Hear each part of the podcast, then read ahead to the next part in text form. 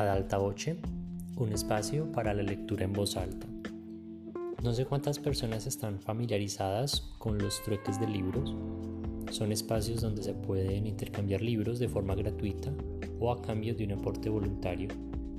Y estos espacios están generalmente creados por entidades promotoras de la lectura, por ejemplo ferias de libro, librerías o universidades.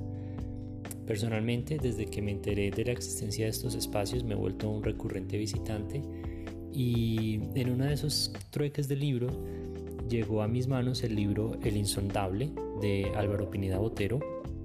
Es una novela histórica de los últimos días de Bolívar y en la narración existen cuatro narradores, uno de ellos es Bolívar eh, en sus últimos días de vida y eh, el autor y otras personas eh, históricas cercanas a Bolívar en esos últimos tiempos.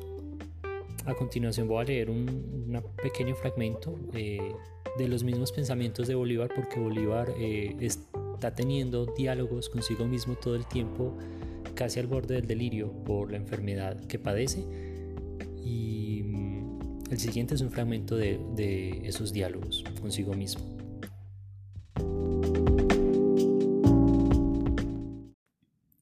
Te alojaron en la antigua casa del consulado español frente a la playa. Al pisar tierra venías tan deprimido que no podías caminar y tuviste que ser conducido en una silla de brazos. El cielo estaba encapotado y sobre el mar, allá en la lejanía, se cernía una franja nebulosa. El batir de las aguas contra la playa era incesante. Luego sopló el viento del norte y en tu sopor lo sentiste tormentoso. El mar está ahí, siempre, no se va, y sin embargo se mueve, está vivo. ¿Qué extraña condición es esta? Pasa el animal por la llanura, cruza el pájaro en el firmamento, se aleja el caminante. Uno diría que lo que se mueve se va, menos el mar, que se mueve y aquí se queda. La gloria debe ser como el mar. El héroe pasa, se aleja, pero la gloria que generó permanece en el espíritu de las gentes. Mira cómo estás, toses y los esputos salen verdes. Te ve el doctor Reverend de nuevo y te da a tomar el mismo elixir pectoral que prepararon en Barranquilla.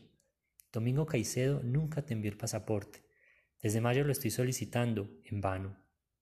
Ni Caicedo, ni Urdantea, ni nadie escucha ya lo que digo.